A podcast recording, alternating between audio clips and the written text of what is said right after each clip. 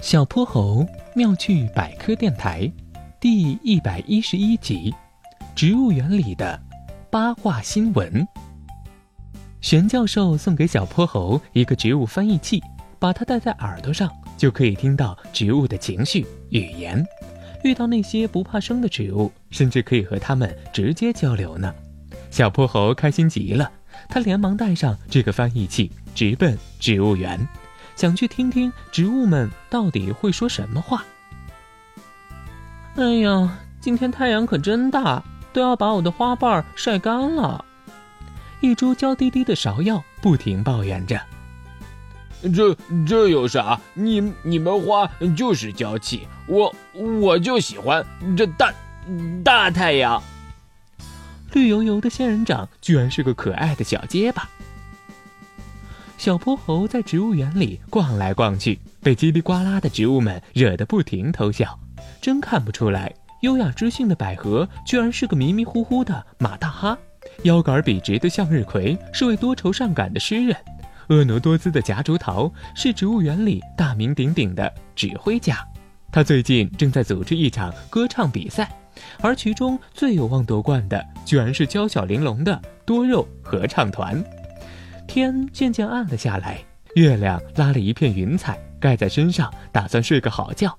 可小泼猴还不肯回家，他在植物园里兜兜转转，可是说话的植物越来越少了。咦，植物翻译器是不是坏了？怎么我连一点声音都听不到了呢？小泼猴挠了挠脸，他把翻译器前前后后检查了几遍，并没有看出有什么问题。嘘。大家都睡觉了，请你讲话轻一点儿。突然，身后一棵粗壮的桂花树叫住小泼猴，它的声音听起来已经非常年迈了。睡觉？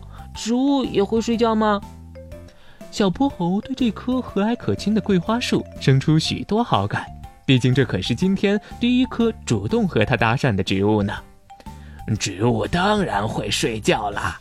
当夜晚来临时，许多植物的花朵和叶子就会闭合，以此来减少热量的散失和水分的蒸发。而且，植物睡眠也可以防止嫩芽和花蕊被冻坏。你看那些小花们，桂花抖了抖西边的叶子，果然，那边的睡莲们都把花瓣合了起来，看起来睡得非常香甜。原来是这样啊！植物居然也和我们动物一样会睡觉，可真神奇！你这个东西是从哪里弄的？倒是新奇。桂花树早就注意到了小泼猴耳朵上一闪一闪的植物翻译器了。哦，这是玄教授送给我的植物翻译器。小泼猴摸了摸自己的耳朵，玄教授，哈哈哈哈，他可是我的老朋友了。想当年，它还是只小鸟的时候，经常大半夜的站在我的枝头上对别的小鸟吹口哨。我这个熬夜的毛病啊，就是那个时候留下的。桂花树哈哈大笑起来。突然，桂花树打了个哈欠，小泼猴也有些困了。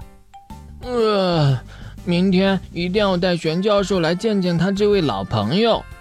告别了桂花树。小泼猴踏着闪闪的星光，向家的方向走去。小泼猴妙趣百科，一天一个小知识。如果你喜欢小泼猴，想和我成为好朋友，一定记得点击订阅哦。同时，非常欢迎大家在节目下方留言，把心中的大问题、小问题告诉小泼猴，我们会从中挑出好玩有趣的来做解答和分享。被挑中问题的小朋友还会有一件小礼物送给你哟。